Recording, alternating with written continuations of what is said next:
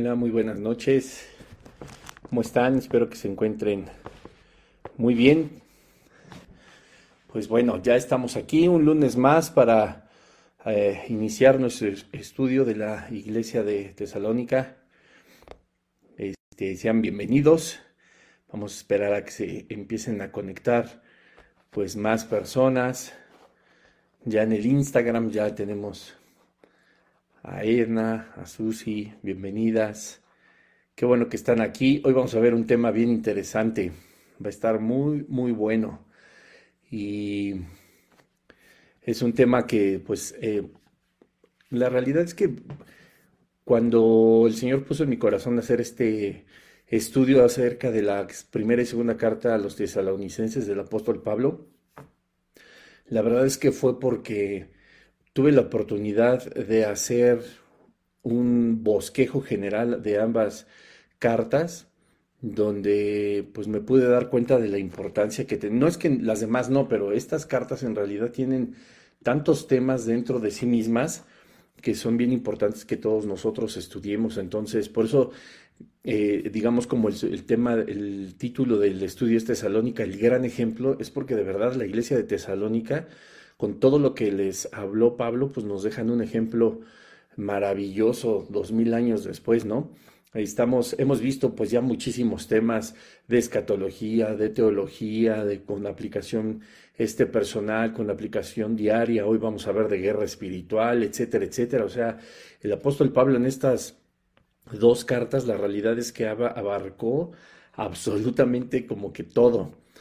Eh, y pues bueno, vamos a ir dándole forma a este, al estudio de esta noche. Buenas noches, mi, George. Eh, qué bueno que ya también están por aquí, en el Instagram, en el Facebook. Les recuerdo que a las 10, no, sí, 10 de la noche en México se estrena también en YouTube y a las 11 en el horario de Colombia. Ya en abril pues vamos a volver a tener como que el mismo, el mismo horario, pero pues por lo pronto sí hay una hora de diferencia, entonces pues Allá en Colombia, pues sí, ya es una hora más tarde. Bueno, pues vamos a seguir adelante. Vamos a leer eh, el capítulo y sobre todo el versículo que toca esta noche para nuestra clase de tesalonicenses. Y estamos nosotros viendo esta noche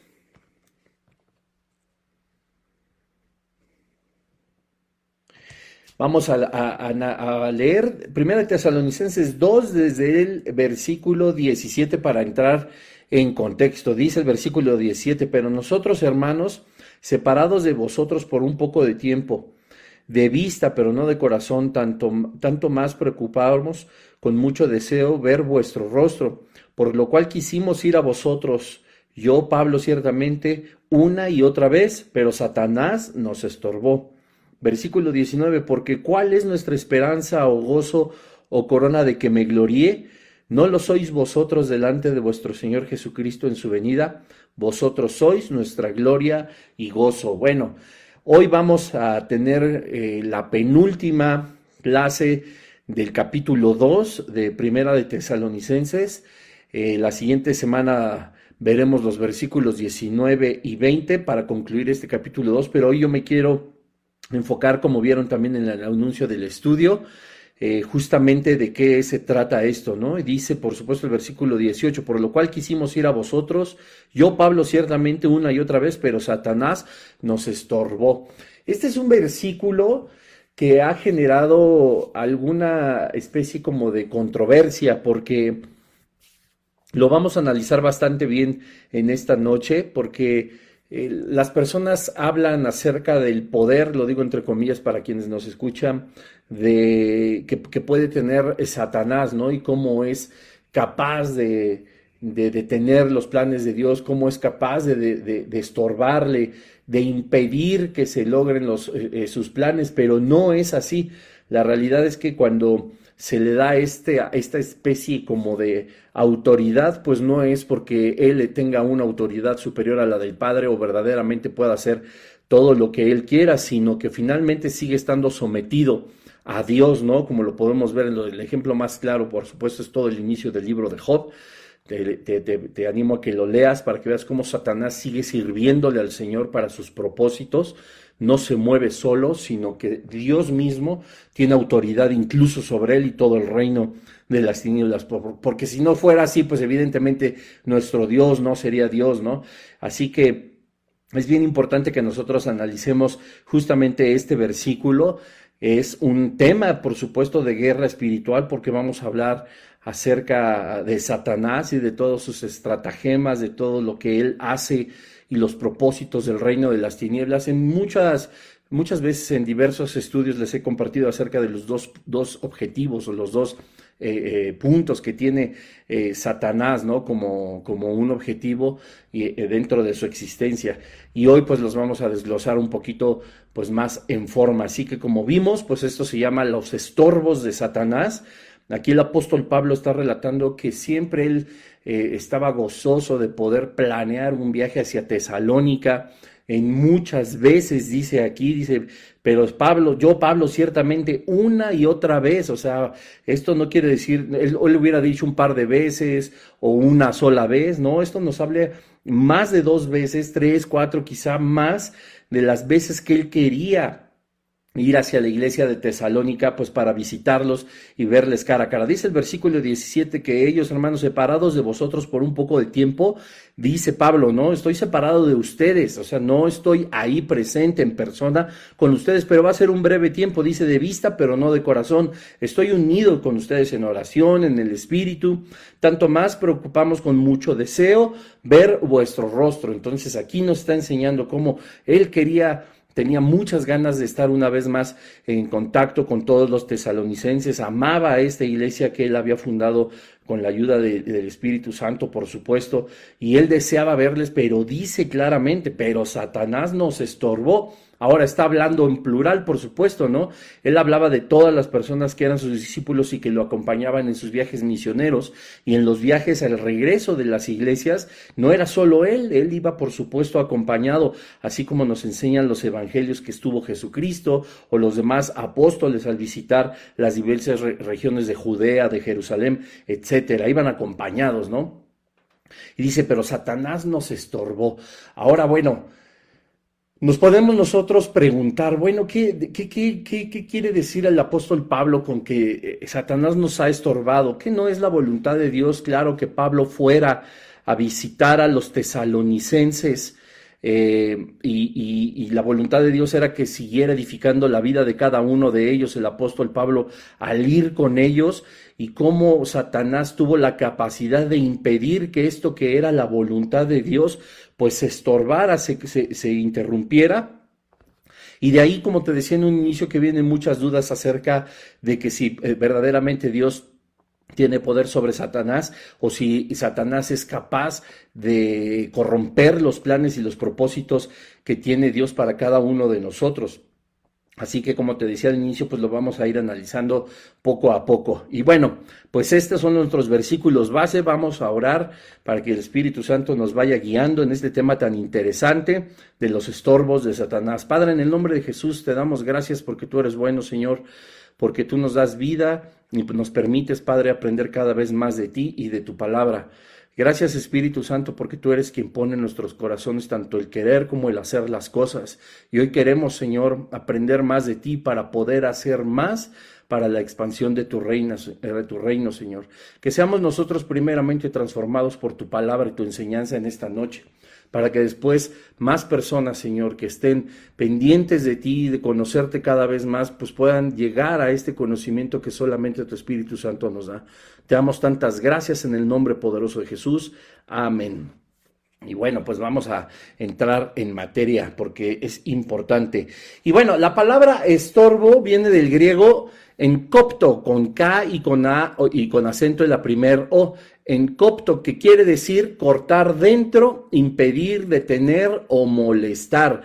Entonces, cuando nos enseña la palabra de Dios en, segunda en primera de Tesalonicenses 2.18, dice, por lo cual quisimos ir a vosotros, yo Pablo ciertamente una y otra vez, pero Satanás me lo impidió, me detuvo, me estuvo molestando. Eso es lo que quiere decir verdaderamente la palabra estorbar son significados, o perdón, son sinónimos, por supuesto, de la palabra estorbo, ¿no? Algo que nos impide, algo que nos está molestando, nos detiene lograr algo, ¿no? Y como dicen por ahí, pues mucho ayuda el que poco estorba, ¿no? Hay, es un dicho acá de México. Pero lo importante es lo que debemos de aprender a, sortear todas las estratagemas que tiene Satanás. Dice segunda de Corintios 2.11 que nosotros debemos de buscar que Satanás nunca gane ventaja alguna sobre nosotros, pues nosotros no ignoramos sus maquinaciones. Y con esto yo quisiera empezar. Segunda de, de, Corintios 2.11 nos da una pauta esencial para nuestra vida en Cristo y sobre todo pues para la guerra espiritual. Dice que Satanás no debe ganar ventaja alguna sobre nosotros. Es decir, que Satanás en todo momento está buscando aventajarnos a nosotros que ya somos hijos del Señor, pues para poder corrompernos, para poder ofender a nuestro Señor, para poder hacer lo que no es del agrado del Espíritu Santo y nosotros debemos de, de impedirlo. ¿Cómo? Pues dice la escritura que nosotros no ignoramos sus maquinaciones y lo vamos a ir viendo poco a poco, pero yo lo que quiero que tú notes es que es muy sabio, por supuesto, y a todas luces, el consejo del apóstol Pablo y el consejo del Señor, quien fue quien dictó estas, estas indicaciones, porque es bien sencillo que nosotros verdaderamente ignoremos las maquinaciones del reino de las tinieblas. Estamos, escúchame bien y escúchame con cuidado, estamos tan enfrascados en llevar una vida cristiana sana, que nos enfocamos por completo y por supuesto no está mal en nuestros discipulados, en compartir la palabra, en congregarnos, en alabar al Señor, en servirle, en formar parte de un ministerio, en ofrendar, en diezmar, en todo lo que a nosotros nos hace como parte de una vida cristiana. Y te repito, no es que nada de esto esté mal, todo lo contrario, todo eso es muy bueno y todo eso es lo positivo que nosotros podemos desarrollar como hijos e hijas de Dios. Sin embargo, lastimosamente se nos olvida que hay una parte muy importante dentro de nuestra vida cristiana y esta es la guerra espiritual. Así es, la guerra espiritual. Yo podría darte testimonio ahorita o decirte delante del Señor, pues estamos en su presencia, que yo creo que ha habido muchísimos domingos, quizás semanas enteras, que no he reflexionado para nada acerca del reino de las tinieblas, acerca de Satanás y de todas sus maquinaciones, que no me he puesto a pensar en absolutamente nada de eso. Y tú me puedes decir, bueno, pues es que ¿Por qué habríamos de hacerlo si la escritura me dice que los que son del mundo en cosas del mundo y del diablo piensan y los que somos del espíritu en cosas del espíritu pensamos? Pues sí, eso es 100% verdad, pero también como dice segunda de Corintios 2:11, nosotros no podemos ignorar las maquinaciones del enemigo. ¿Y cómo se ganan este tipo de guerras, en este caso la guerra espiritual? ¿Cómo se ganan las guerras bélicas? ¿Cómo se ganan las guerras económicas, las guerras comerciales o industriales, de cualquier tipo que tú me puedas decir, pues con el conocimiento absoluto del enemigo. Nosotros somos enemigos del reino de las tinieblas y por supuesto que Satanás y todos los ángeles caídos y los espíritus inmundos tienen maquinaciones y estrategias bélicas espirituales para arruinarnos, para hacernos perder las batallas de esta guerra. Sabemos, por supuesto, que como dice la escritura en el Nuevo Testamento, nosotros somos más que vencedores por medio de aquel que nos amó, refiriéndose, por supuesto, a Jesucristo. Pero eso a nosotros no nos debería de acomodar o de tener una, una forma correcta de, acomodarnos en nuestro sillón espiritual y ponernos a entretenernos, ignorando verdaderamente las maquinaciones. Dice la escritura en 2 de Corintios 2.11 al final, pues no ignoramos sus maquinaciones. Si el apóstol Pablo está dando por hecho que tanto la iglesia de Corinto, como la iglesia de Toluca, como la iglesia de Ibagué, como la iglesia de Bogotá, como la iglesia de cualquier lugar, está preparada para la guerra espiritual, dice, no debemos de ignorar las maquinaciones de Satanás, porque cuando nosotros las ignoramos, entonces es muy sencillo que nosotros caigamos. Y aquí es donde, como decimos en México, se riega todo el tepache. Entonces, es bien importante que sí sigamos adelante con la vida congregacional que tenemos, con nuestra vida espiritual, con nuestro tiempo de oración, con nuestro tiempo de alabanza, eh, con nuestras buenas obras, con nuestros diezmos, nuestras ofrendas, el reunirnos, congregarnos, bendecir, ser misericordiosos, estudiar la palabra de Dios, tener una relación profunda con Jesucristo, sí, pero también tenemos que echarle un ojo a lo que Satanás está tramando. Y para eso la escritura está, aunque tú no lo creas, llena de cosas del reino de las tinieblas, no porque nosotros debamos de estudiarlas para, porque merezcan algún tipo de reconocimiento o de honra, sino porque son las señales claras que nos dejó Dios para que nosotros no estemos ignorando las maquinaciones de Satanás. La obra de Dios se resume en el plan redentor desde la eternidad con el objetivo de traer gloria al nombre de Jesús. Eso es en lo que se resume. El plan de Dios, pues por supuesto, contempla una enorme diversidad de operaciones en las diferentes áreas de nuestra vida que van a construir en nosotros el cristiano o la cristiana que el Señor anhela que seamos. De forma individual, por supuesto, y en forma colectiva. Esto puede, puede, me puedo referir de esta manera, que puede ser en tu vida, naturalmente, en lo individual y puede ser como el como partes del cuerpo de Cristo, como miembros, eso es lo que quería decir, como miembros del cuerpo de Cristo. Entonces, toda operación divina de parte del Señor, pues por supuesto tiene un propósito que es el traer gloria a su nombre, desde nuestra creación hasta las obras que el Señor ha predeterminado, que nosotros andemos por ellas para traer gloria a su nombre. Pero, pues la contraparte, por supuesto que está el reino de las tinieblas, que busca, como el apóstol Pablo lo describe en el versículo 18 de primera de Tesalonicenses 2, ser estorbo para que la voluntad del Padre no se realice. Y como te decía al inicio, en diversos mensajes he platicado acerca de los dos objetivos, de los dos principios que tiene el reino de las tinieblas, pues para lograr esto tiene dos objetivos primordiales. De estos dos objetivos primordiales que vamos a estar estudiando, se desprende la gran cantidad de maquinaciones, la gran cantidad de estrategias que el reino de las tinieblas utiliza. Ya estamos de acuerdo que el que, Satanás lo que busca es estorbar, que siempre nosotros podamos distraernos o ser molestados o no dejarnos terminar nuestro propósito en el Señor. Es un estorbo Satanás y todas sus maquinaciones. Pero los dos objetivos principales, estas dos estrategias que utiliza el reino de las tinieblas en un sentido general, son, primero, que el Hijo de Dios, que nosotros que ya conocemos al Señor Jesucristo, nosotros no podamos cumplir nuestro propósito, nosotros blasfememos su nombre, ofendamos al Señor y que nosotros nos apartemos hiriendo al Espíritu Santo y contristándolo en nuestra vida. Ese es el primer objetivo. El primer objetivo del reino de las tinieblas es buscar que aquel que ya es creyente y parte del reino de Dios ofenda al Señor. Y el segundo punto, el segundo objetivo del reino de las tinieblas es que todos aquellos inconversos, todos los incrédulos sigan permaneciendo exactamente igual.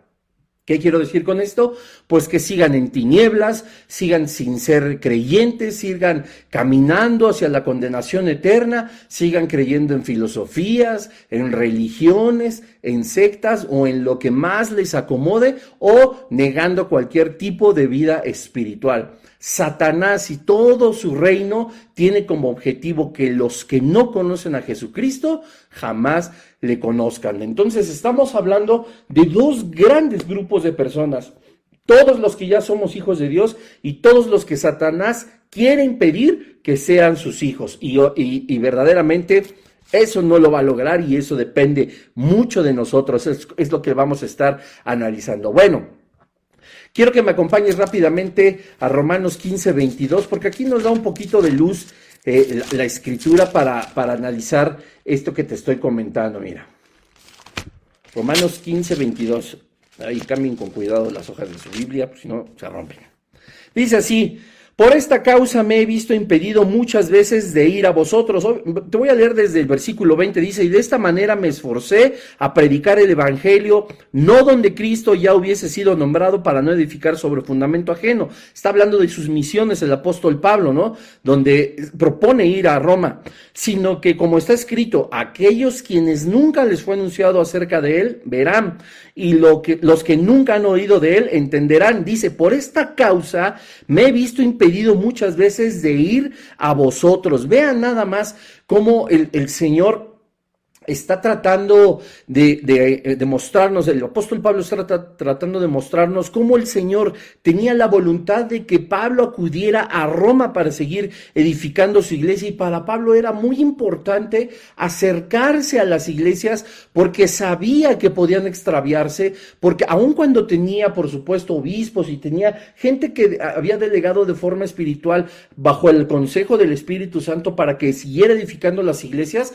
ustedes saben que la apóstol Pablo era una gran autoridad y era amado en gran manera. Entonces, ese pastor Pablo, como se acuerdan en los episodios anteriores, vimos que era y como nunca se le había mencionado como un pastor, pero vimos tal cual sus características, edificaba de tal forma la iglesia para que Satanás, como dice 2 de Corintios 2, no alcanzara ventaja sobre la iglesia. Dice, por esta causa, él se vio impedido muchas veces, una vez más, por esto que quería hacer Satanás de estorbarle y que la iglesia, como empieza a suceder en la iglesia de Galacia, empiecen a corromperse y a creer evangelios que no son los que habían puesto en Jesucristo, ni los apóstoles, por supuesto, como fundamento en Jesucristo.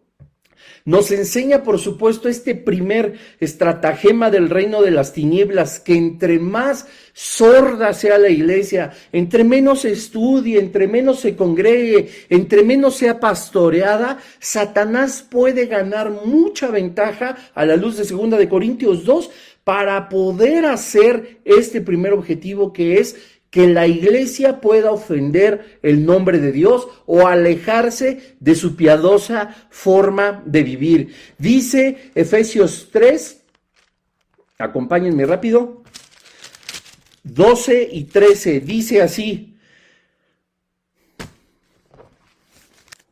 perdón, Efesios 6, 12 y 13.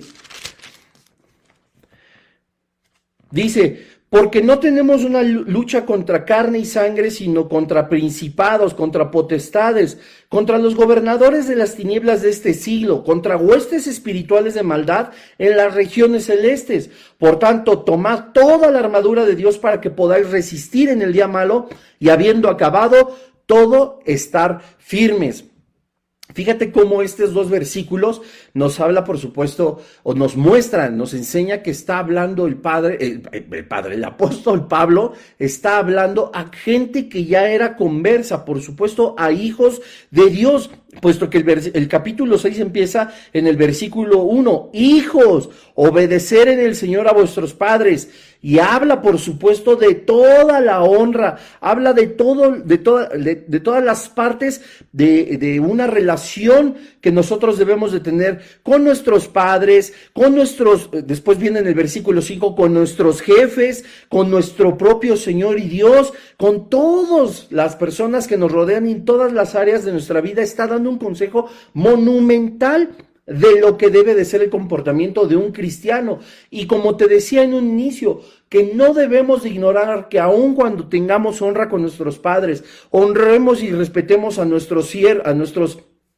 amos, en que podemos ser buenos siervos, en que todos nosotros podemos ser personas que aman al cuerpo de Cristo, aman a su prójimo y no buscan sino bendición y ayudar para ellos, no está nada mal, sino que además Dice el apóstol Pablo en el versículo 12 que nuestra lucha no es contra carne ni sangre. Dice, pongan atención porque no solo esto es la práctica piadosa del Evangelio, sino que hay una parte en la que debemos de poner atención.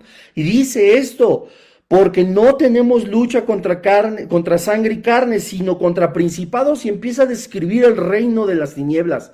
¿Y cómo hacer que no, nosotros no blasfememos el nombre de Dios, no contristemos al Espíritu Santo, ni ofendamos al Padre, sino solo manteniéndonos haciendo el consejo en práctica de lo que Dios nos ha dicho en su santa palabra. Es súper importante como dice el versículo al final cuando dice que, nos, que por, que por tanto no tomemos toda armadura de Dios para que podamos resistir el día malo y habiendo acabado todo, seguir firmes.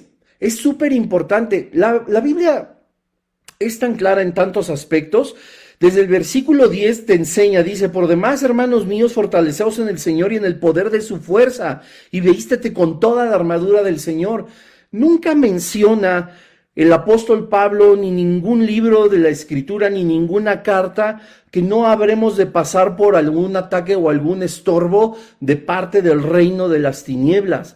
No dice si llegas a pasar, tomando en cuenta que pudiera o no suceder, que algunos van a, pasar, otros quizás no. No, la escritura es tan clara que nos categoriza que todos pasaremos por un estorbo de Satanás, un lazo del enemigo, una guerra contra el reino de las tinieblas. Y te tengo noticias, nosotros no debemos como de esperar a estar en una guerra espiritual. Nosotros desde que recibimos al Señor Jesucristo ya estamos en una guerra espiritual, una guerra contra el reino de las tinieblas, pues nosotros somos enemigos de todo lo putrefacto y corrupto que es el reino de las tinieblas, pues nosotros somos por el sacrificio de Jesucristo en la cruz del Calvario santos y escogidos de Dios. Te repito, Efesios 6, desde el versículo 1 en adelante nos enseña de estas áreas de nuestra vida, la cual nos aconseja debamos de llevar sin ignorar que en cada una de nuestras áreas habrá un ataque espiritual. Y por eso nos dice que tomemos la armadura de Dios, que ese ya es un tema eh, aparte, no vamos a entrar ahorita a detalle, yo te pido que lo estudies a partir de Efesios 6, 10 hasta eh, el, 21. Nosotros podemos encontrar ahí la armadura de Dios y todo lo que se nos aconseja para esta guerra espiritual. Pero es súper importante que nosotros, como dice Santiago 4.7, nos sometamos pues a Dios en cuanto al consejo que nos da en su propia palabra para poder resistir los estorbos del diablo, poder resistir los estorbos de Satanás y él huya de nosotros. Lee bien, pero por supuesto lee bien Santiago 4:7 cuando nos dice,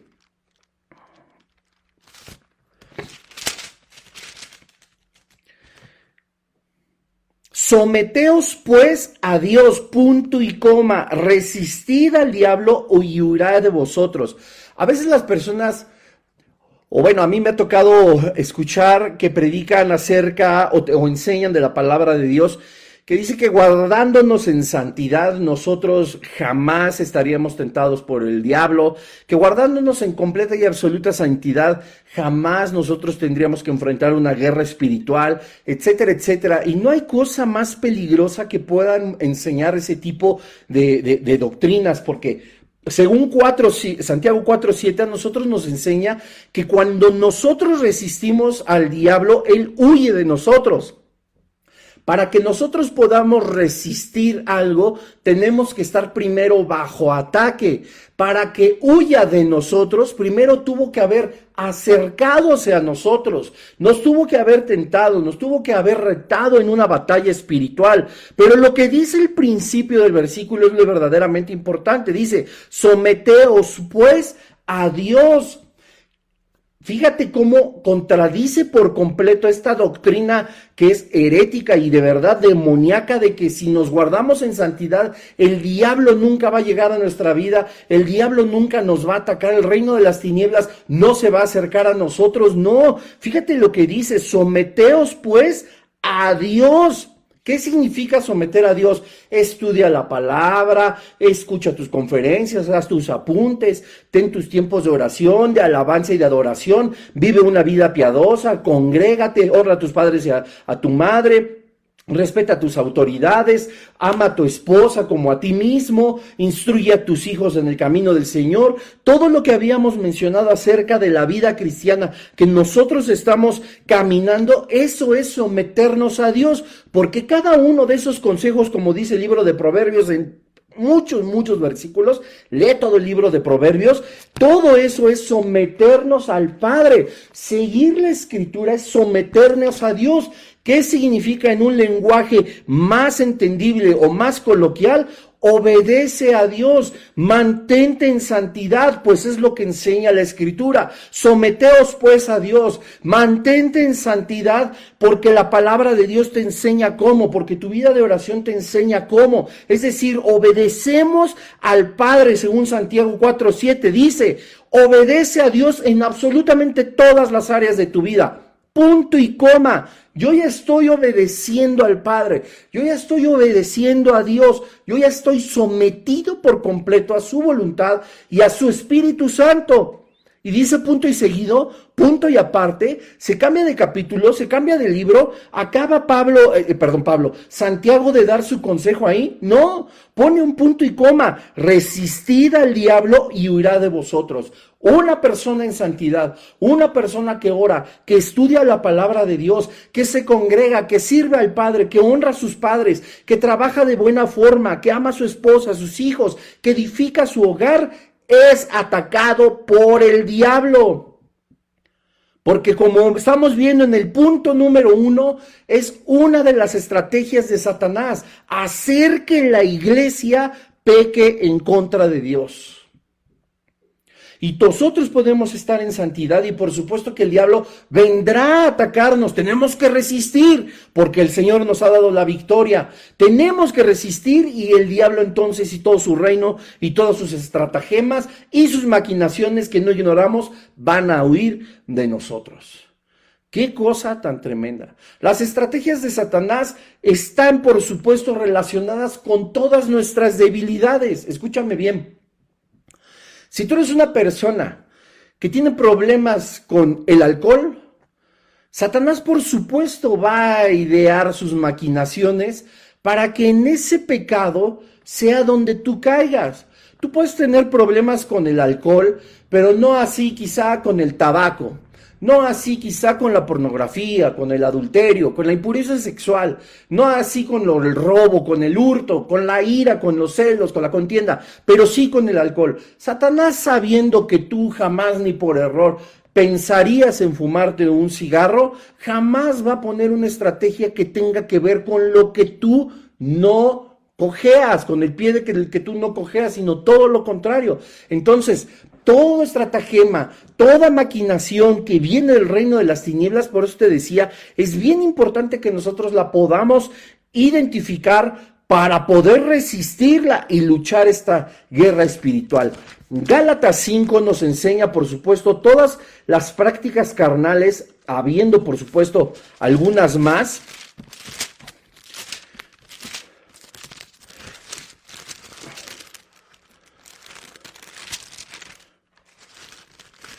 Y todo parte, y todo parte naturalmente de nuestra carne. Ay, me estoy bien perdido.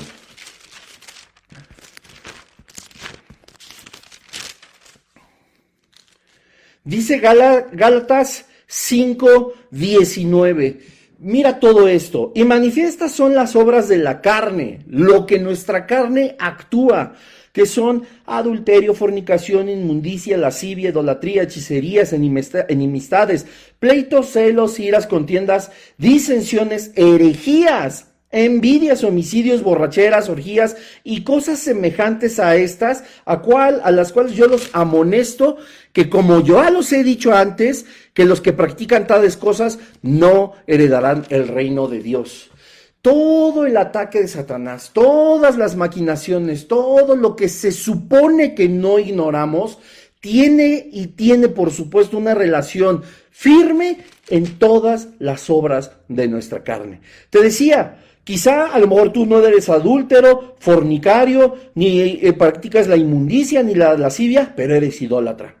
Satanás no va a buscar que tú ofendas tu santo matrimonio, el hecho sin mancilla, la bendición de tener un esposo o una esposa con un adulterio, puesto que tú no cojeas de ese pie. Pero ¿qué tal las hechicerías? O eres celoso, o te gustan los pleitos, e, eres iracundo, o eres contencioso, buscas dividir para provocar tu propio beneficio, tanto en la iglesia como en tu trabajo, en tu familia, y ahí por todas las cosas que nosotros podemos cojear, de donde nosotros fallamos, es de donde vendrán estas maquinaciones, porque Satanás, tienes que entenderlo de esta forma, el reino de las tinieblas de Satanás, buscando hacer como primer objetivo que los hijos de Dios pequen en contra de Jesucristo, es encontrar nuestros puntos débiles.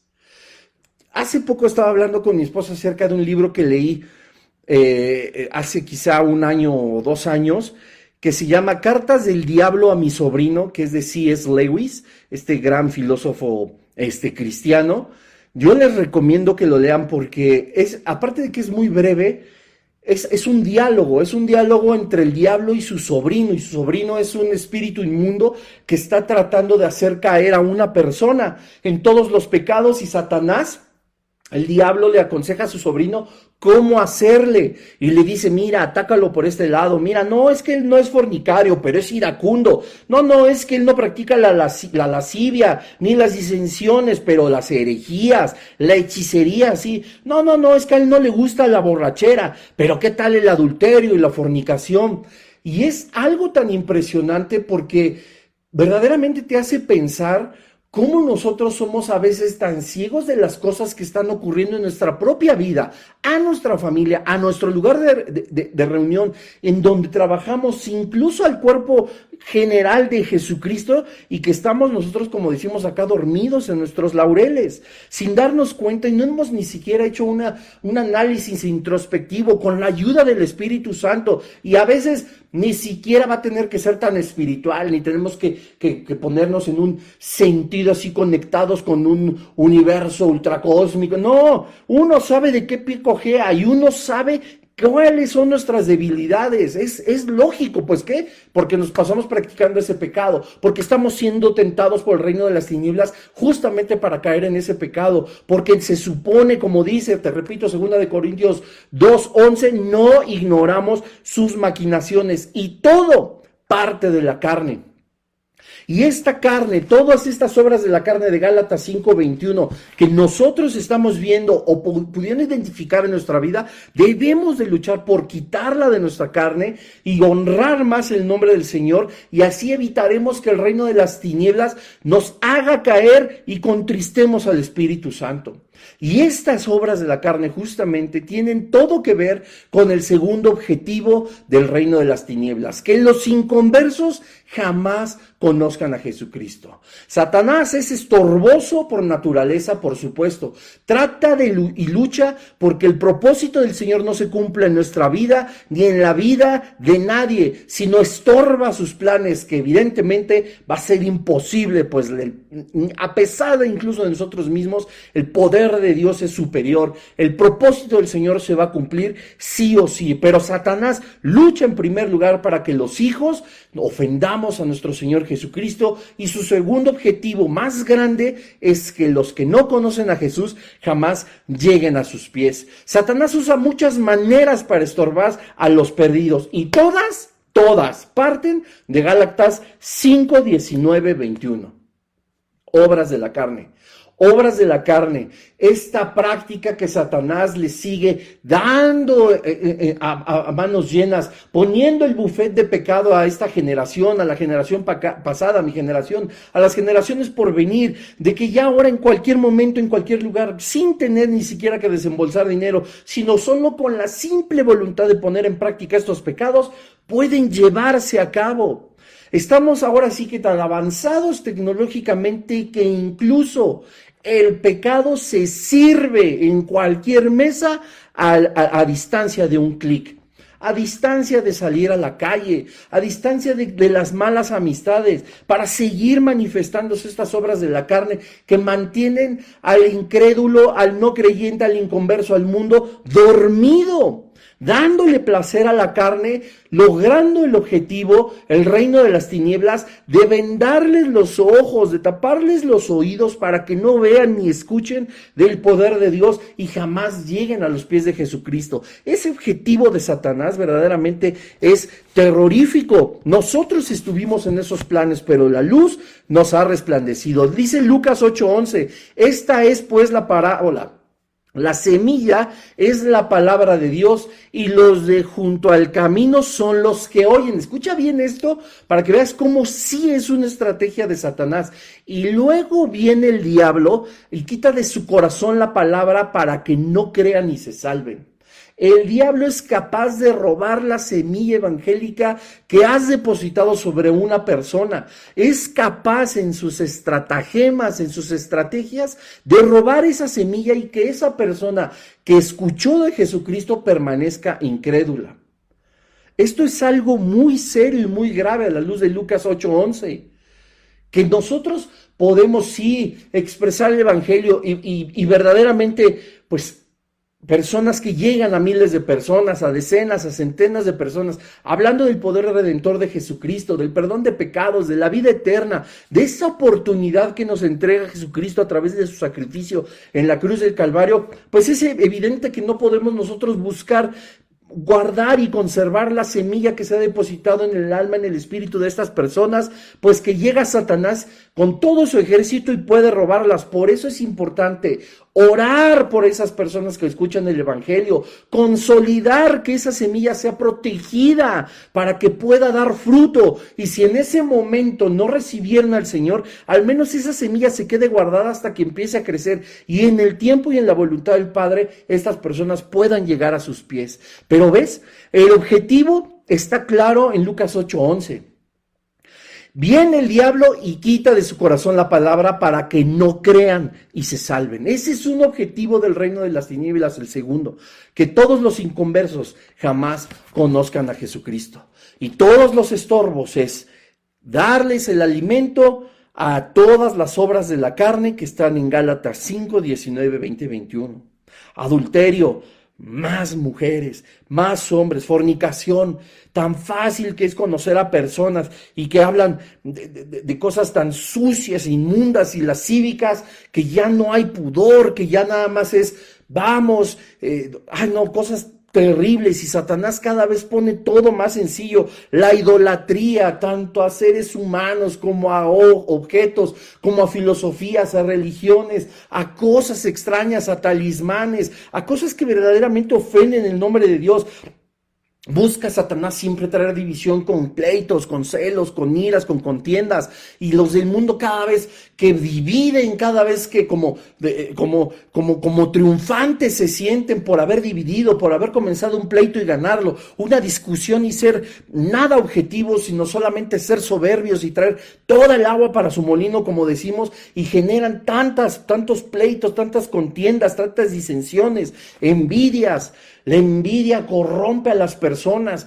Yo quiero ese coche, yo quiero ese tipo de mujer, yo quiero esas vacaciones, quiero el estilo de vida que tiene él, entonces me voy a encargar de tenerlo. Y el orgullo humano es, con lo consigo porque lo consigo, no importa sobre quién tengo que pasar. Yo conozco personas que han logrado cosas que debería, de verdad, Estoy seguro que incluso su familia los felicitan por lo que lo han, por lo que han logrado. Pero es tan triste que ni ellos mismos, esos que amigos, esa familia, esos hijos, esa esposa, estas personas que creen que su esposo, su hijo, ha conseguido cosas maravillosas, qué bueno que los feliciten y se sienten orgullosos de él, pero yo conozco personas que han logrado tanto haciendo mal a todos los demás. Y eso sí no lo saben tus hijos, no lo sabe tu esposa, no lo saben tu familia, todos los que se sienten orgullosos de ti, no saben cuántas personas has tenido que pisotear, a cuántas has tenido que quitar del camino de mala forma, jugaste sucio, jugaste chueco, has ofendido, has obajado,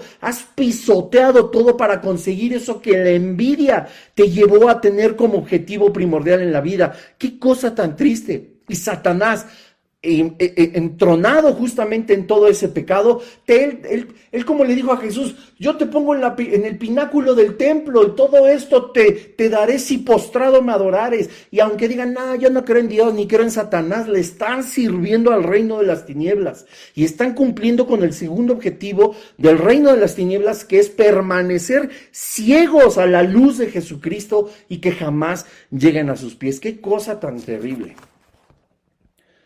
No, no, qué cosa de verdad tan, tan fuerte. Fíjense que de pura, pues, pues, no casualidad, porque el Espíritu Santo así es. Me encontré una imagen en internet que decía así, el blanco de Satanás, tu mente, el arma de Satanás, las mentiras, el propósito de Satanás, que ignores la voluntad de Dios tanto para conversos como para incrédulos, porque la voluntad de Dios está ahí para los que no han creído en Él y que se arrepienten de forma honesta y sincera y llegan a sus pies, como para todos nosotros que formamos parte de la iglesia. Pero dice, tu más grande defensa, la palabra de Dios. Qué cosa tan maravillosa. Colosenses 3, 1 y 2. Si pues habéis resucitado con Cristo, buscad las cosas de arriba, donde está Cristo sentado a la diestra de Dios. Versículo 2. Poned la mira en las cosas de arriba, no en las de la tierra. Aquí está hablando del mismo grupo de personas, aquellos que fuimos y pertenecimos del mundo y que ahora somos redimidos por la sangre de Jesucristo, nos aconseja poner las cosas en las miradas, la mirada en las cosas de arriba y no en las que la teníamos antes en las cosas de la tierra, en todo lo corrupto, lo temporal, lo, lo, mentiroso, lo que no trae ni es de buen nombre, sino solamente llena huecos carnales. Dice la escritura que nosotros debemos poner nuestra mirada en las cosas de arriba. Y lo mismo para todos los inconversos. Y es tan importante que nosotros entendamos esto. Nuestra vida espiritual como hijos de Dios, por supuesto que depende de todo lo que hemos enumerado a lo largo de este episodio. Por supuesto que depende de, todo lo que hemos enumerado y hemos enlistado como cristianos y aún como personas eh, espirituales que pertenecen al reino de Dios y que ponen atención también a las maquinaciones del enemigo. Pero otra tercera parte que también hemos ignorado, y esto es bien doloroso, es muy doloroso de verdad hablar de esto porque uno se lleva cada chasco y cada sorpresa con el, flamante cuerpo de Jesucristo, el evangelismo. Porque dice aquí la palabra de Dios en Romanos 10:13. Acompáñame a Romanos 10:13. Dice así. Dice, porque todo aquel que invocar el nombre del Señor será salvo. Será salvo cuando invoquen el nombre del Señor. Si luchamos porque esa semilla no sea robada por Satanás, como dice Lucas 8:11, esa persona será salva. Pero ¿qué dice el versículo 14? ¿Cómo pues invocarán a aquel en el cual no han creído? ¿Y cómo creerán en aquel de quien no han oído? ¿Y cómo irán sin haber quien les predique? Guardar en silencio la bendición del Evangelio, no predicar su palabra, no buscar hablar del Señor de Jesucristo de todas las almas que están perdidas, no evangelizar cuando tenemos la oportunidad, escondernos como cristianos de la secreta, como dice el doctor Armando. Eso, esas cinco cosas, ayudan al segundo objetivo del reino de las tinieblas a que quienes no conocen de Jesucristo jamás le conozcan.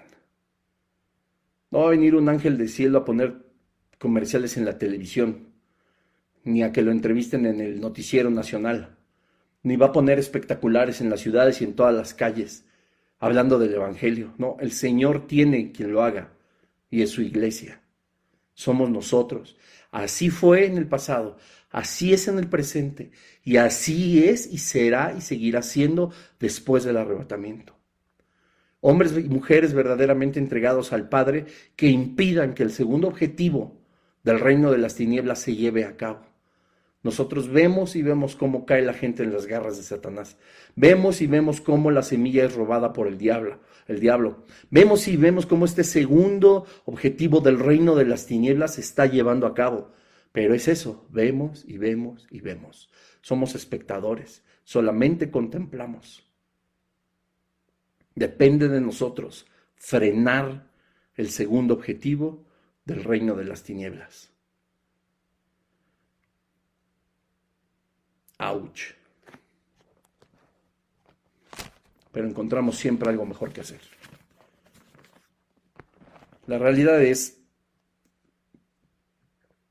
que debemos orar porque el Señor ponga su corazón en nosotros. Y bueno, y dice la Escritura que nosotros tenemos el mismo sentir que hubo en Cristo Jesús, ¿no? Eso dice la Biblia. Nosotros tenemos el mismo sentir que hubo en Cristo Jesús. No guardemos esto que es tan maravilloso que nos ha dado Dios, el perdón de pecados, la vida eterna, el iniciar una vez más, el tener el derecho, la potestad de ser llamados hijos suyos, el poder obrar en su reino desde este momento en la tierra, el poder servirle, el estar lleno de sus bendiciones, el estar lleno de su presencia. No hay cosa más maravillosa que sentir la presencia del Espíritu. No hay cosa más maravillosa que levantar nuestras manos al cielo en adoración, en alabanza, en agradecimiento. Todo eso no lo pueden hacer ellos. El segundo objetivo del reino de las tinieblas se está cumpliendo. Y mucha gente camina a la condenación eterna. Y esto no es la voluntad de Dios. Esto es nuestra falta de amor por el mundo. Padre, en el nombre de Jesús te damos gracias por esta enseñanza, Dios. Dios, tú dices